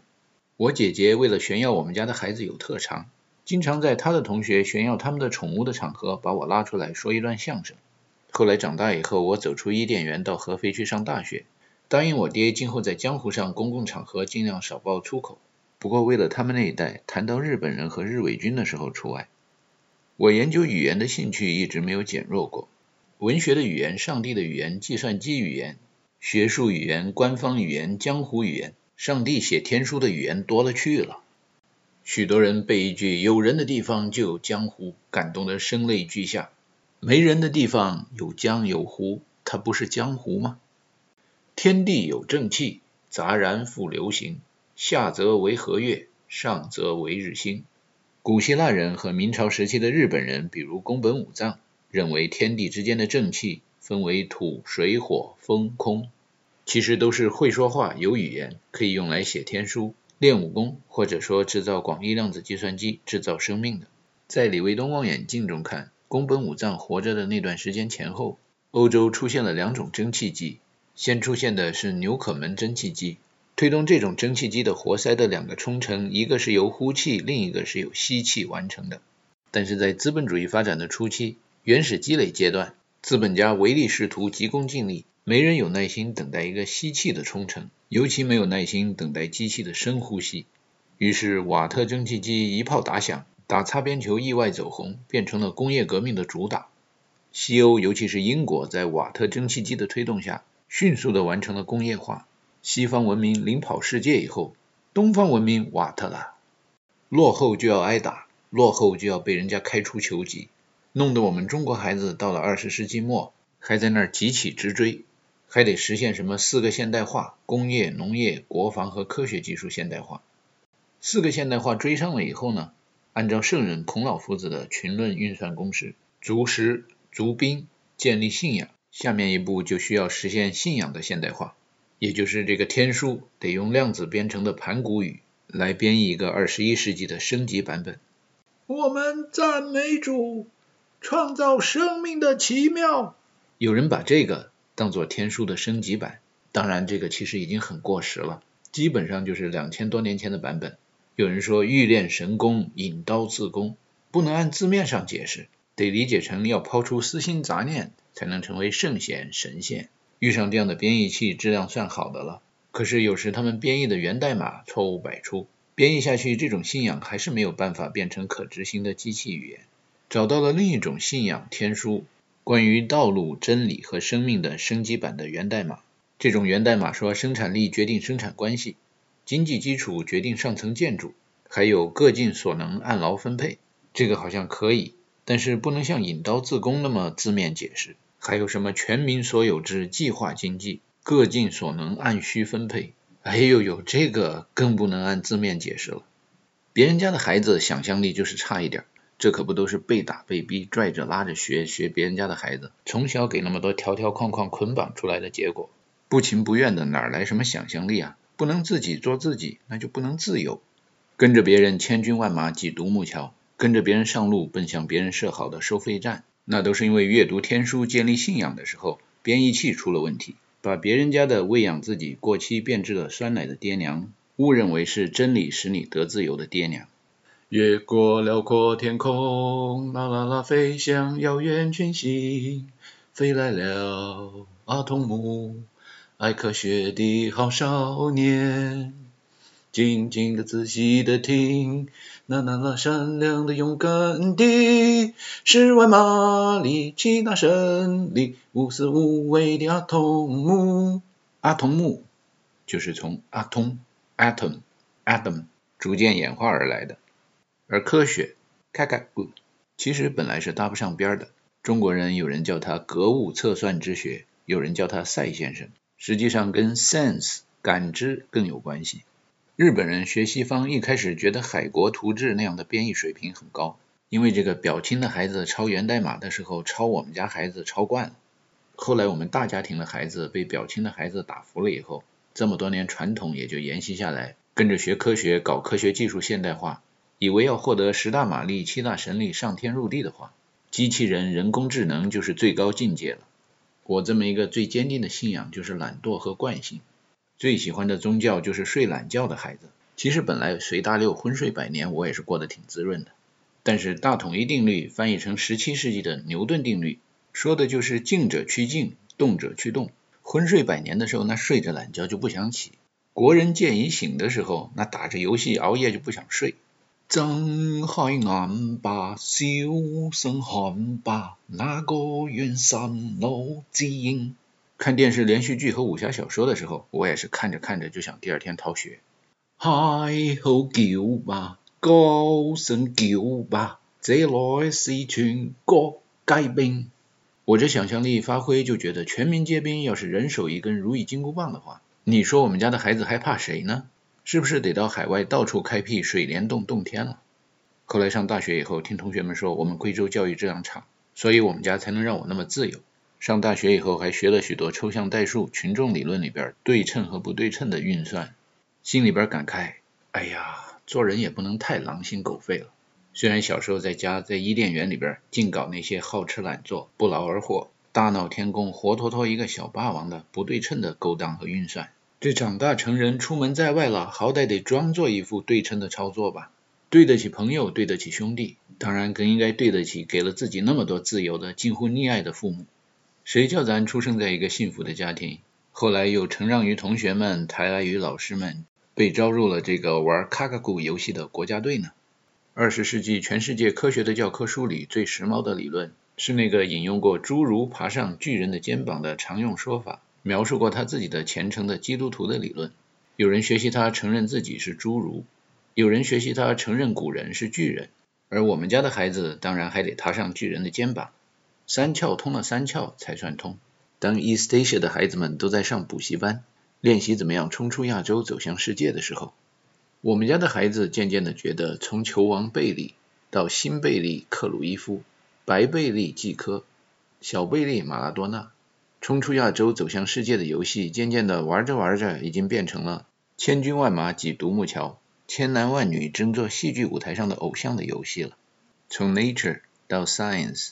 到欧洲的强子对撞机，大家都相信大庙才能招来真神。说实在的，在马拉多纳以后，无论是踢足球的游戏还是卡卡古的游戏，人类这些新偶像的名字我就越来越不知道了。觉得他们都步别人后尘，无所建树，而且还想自称量子力学之父。说到国际竞争和出国比赛，也就是要踩哪一位巨人的肩膀。我们家的孩子注视的目标只有几个所谓世界顶尖一流高手。普朗克、爱因斯坦、狄拉克和霍金，只要踩上这几个人的肩膀，就可以看到书同文、车同轨、行同伦的大统一理论。贵州省贵阳市阳明路长大的孩子们，根据我们家奶奶的教诲，有没有输在别人设的起跑线上并不重要。从我做起，从现在做起，能够以最短的时间达到终点线的，就是最速路径。哪个方向有真空，哪个方向就是最速路径。英雄不问出处。我来自于第九世界，曾经做过全校的倒数第一名，也做过班上的倒数第一名。但是将来时空中的孩子跟过去时空中的孩子，在踩肩膀、比智商这种游戏上是没有可比性的。y 等于 x 除以零，在某一维中除以零的计算结果，答案得到另一维去找。小时候听人说王阳明，听人说心学。并不知道知行合一和大统一理论有什么关系。长大了以后出国到英美去找西方文化中神秘的烟屁股，渐渐的发觉其实烟屁股满大街上遍地都是。但是往往人类中别家的孩子都不知道这些烟屁股有什么用处，并不是因为天书写的不好不明白，往往是由于编译器质量不够高，让人看不明白。不能把天书解释成可执行语言来指导行动。比如随手就可以捡起一个烟屁股。There's a hero if you look inside your heart. You don't have to be afraid of who you are. Oh, there's an answer if you search into your soul, and all the trouble you feel will melt away. Yeah. Hero, Hercules, Helenus。如果西方人知道怎么运用 hero 这个烟屁股，或者说能够像我们家孩子一样仔细的定量分析一下 Heroes Engine 和 Heroes Fountain，那么能够运用空气核动力燃料彻底代替化石燃料的荣誉，就属于别人家的孩子，不会属于我们家的孩子了。另外一个更明显的烟屁股被人放之山下不知所用的，是我们村的我们这一类孩子的街头暗号：空气在颤抖，仿佛天空在燃烧。是啊。暴风雨来了。其实要让核动力飞入寻常百姓家，只要点燃空气就可以做到。至于如何点燃空气嘛，在燧人氏和普罗米修斯教人钻木取火之前，点火这样的事情属于高龄的高手、高智商的高科技。到了今天，成了出门在外自己做饭的孩子必备的常识。随手抓一把空气就让它变成核燃料，在今天仍然被人们认为是神秘莫测的高科技。但是在暗流涌动的历史舞台背景中，取决于跟我们家关系的远近。听得懂队友的句型造句的我们家的孩子们，都知道怎么样点燃空气，制造一个空心的钻头，核心中蕴藏着的核能量，以可控的链式反应的形式释放出来。释放空气中的核能量的与钻木取火队友的口诀是：钻木可以取火，钻水可以引风。钻木取火，木尽则火尽；钻水引风，天不止则风不止。链式反应永不止息的风能，便是风中的核动力、核能源。将来我们家的孩子没到高中毕业，这些知识就都应该具备了。最重要的，使得西方文明中满大街充满了烟屁股，但是大家不知道怎么用的原因，是因为别人家的孩子不知道念错别字的妙处。我小时候在阳明路街头说相声的时候，就领会到了念错别字、鬼话连篇这样的神逻辑，往往能够触发人们的心灵，让人们开心的一笑。在相声这种语言艺术里边，神逻辑叫梗，梗是一种心灵感应的起搏器，是一种心灵之间的传动装置。量子的传动装置可靠性是测不准的。但是可靠性，也就是可信度的概率，可以提高到百分之九十九点九九九。小数点后面至少六个九。The Q has a raison que la raison le colique. The heart has a reason. Of the reason knows no cause. 用中文的编译器处理以后，读出来就是心中有道，道不可道。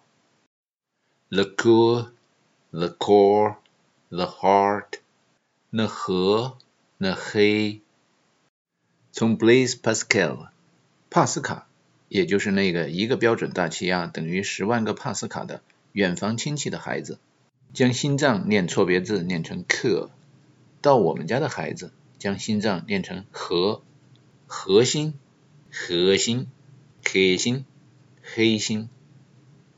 心脏像马克思普朗克研究的黑体和 Stephen Hawking 研究的黑洞一样。从来就是一个吸收的能量和物质大于释放的能量和物质的受命于天的天体。在《封神榜》上，这样的量子被命名为天子。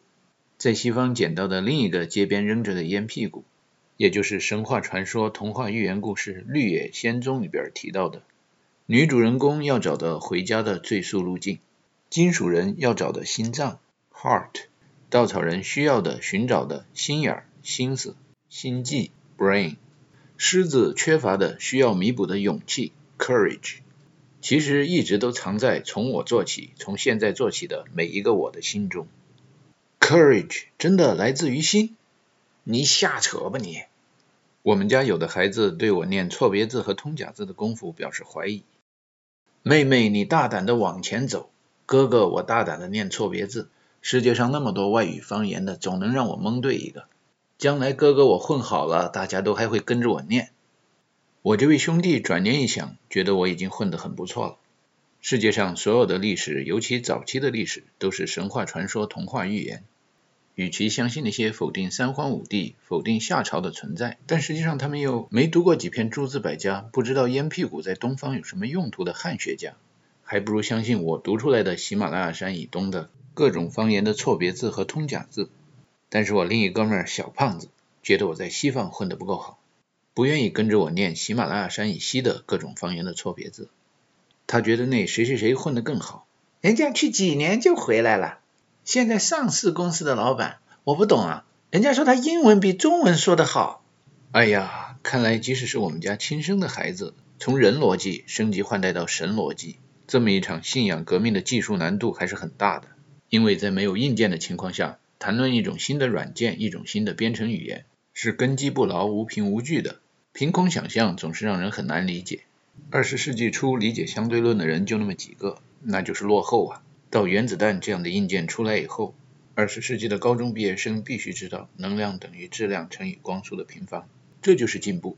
说到制造广义量子计算机的硬件的最基本单位，也就是一颗具有自由意志的心。古希腊人传说，古犹太人传说，古代中国人传说，都说神用泥土制造了人。这一看就是思想信仰上的落后，不是一般的落后，是石器时代的落后。造了人以后，神要对着人吹一口气，而这一口气要能够在人体之中憋得住，才能够变成一种驱动量子的玩具的量子的发条，让生命这种永动机运动个几十年。既然要憋住一口气，气体在封闭环境内不可避免的有一部分会凝固成液体。到了二十一世纪，要大规模流水线生产生命的时候，也就是量子驱动的机器人的时候，为什么天书的升级版的翻译还不选用一些比泥土封闭性能更良好的材料来制造有心人的心呢？比如 PVC 管道，甚至塑料瓶子、垃圾袋、HDPE 和 LDPE 可回收化工产品。制造出来的装置都可以成为生命心脏这种永动机。二十世纪以前，人们认为冰箱只能在自然界中有，不能够量子化、微型化，因为世上的编译器都误读了热力学第二定律。二十一世纪以前，人们普遍认为永动机只能存在大自然中，不能够微型化、量子化飞入寻常百姓家，因为世上的编译器误读了热力学第一定律。而过了二十一世纪以后，在大统一的时空中，因为 y 等于 x 除以零，因为另一维中，也就是新的时空中，硬件、软件、算法和计算结果都可以无中生有。核心技术推动的永动机新学技术产品，可以在深圳龙岗恒顺祥科技有限公司询问董老板，在蒙大拿创作集团的产品标签下找到。对于那些从我做起、从现在做起，从小想教育孩子如何制造链式反应堆的父母，可以用海绵塑料管单向阀、橡皮筋，再加上几个密封用的塑料袋，给孩子布置一套科学实验的家庭作业，这样就能知道泥土造人是天书多么落后的版本。而根据二十一世纪新编译的天书版本，用塑胶化工产品制造心脏、制造生命、产生链式反应、气液感应和心灵感应，是多么的小菜一碟，多么的儿戏。在一次疫情过后，春风杨柳万千条，飒意神州尽舜尧。在将来的时空中，我们家的孩子小小的年纪都学会了制造心脏，开发大统一时空中的核心能源。看着周围的玩具有着扑通扑通扑通的心跳，嘿嘿，这个有意思哎，会跳，还真的会跳哎。繁星流动，和你。同路，从不相识，喺视线接近，默默以真挚待人。人生如梦，朋友如母。你别唱了，你唱的又不好，老是唱什么？对于我们家的孩子中的形象代言人，所谓成功人士小胖子，不能很快理解大统一时空中的量子搜索引擎。同学们觉得是理所当然的。说到对于幽默感、神逻辑、梗、密码、谜语的谜底这些真空的、抽象的、量子的概念，小胖子的理解总是比大家慢半拍。对于蒙大拿创作集团研发大规模流水线生产心脏的目的，就是为了释放每一个我心里藏着的约十万个小子和胖子。对于这么一个与小胖子量子纠缠如此紧密的科研目标，小胖子仍然显得还被蒙在鼓里的样子。所以他对诗歌、音乐这种上帝的语言，作为搜索我们家的孩子的量子搜索引擎的功用，理解和反应也慢了半拍。喜欢同一类音乐诗歌的人叫知音，知音与知音之间可以产生心灵感应。二十世纪以前，人们开始意识到电磁感应可以产生巨大的能量。在二十世纪，人们开始享受这样的能量给他们带来的幸福生活。在二十一世纪以前，我们开始意识到心灵的感应可以给我们带来更大的能量，可以让我们享受更幸福的生活。我可不是没有告诉别人家的孩子，可是别人家的孩子都拿我当骗子，把我撵出去。我呢，也就懒得去跟别人家的孩子费口舌了。我类对人类弹琴，跟人类对牛弹琴效果是一样的，因为在他们大脑中的编译器告诉他们，大家都去挤的独木桥，大家都驶向的收费站，大家都去上市的股票市场，步别人的后尘是最速路径。而作为量子力学他爷爷，我看到的是反直观、反常规的量子力学的神逻辑：War is peace。Freedom is slavery, ignorance is strength。古代我们家有一量子力学的直系祖先，未出草庐便定天下三分。近代我们家有一量子力学的远房亲戚，未过一九五五便定天下四分：Eurasia, Oceania, East Asia, disputed area。disputed area 可以被翻译成权力真空地区。封建社会人们追求美好生活的梦想是，耕者有其田。资本主义社会，人们追求幸福生活的梦想是居者有其屋。我看见在大统一时空，我们家的孩子在真空地区实现王者有其天，得民心者得天下这一幅最速路径的想象画面，用大规模流水线的生产工艺生产的我的心，去换取天下人心，去绘制新的宇宙航行的先遣图。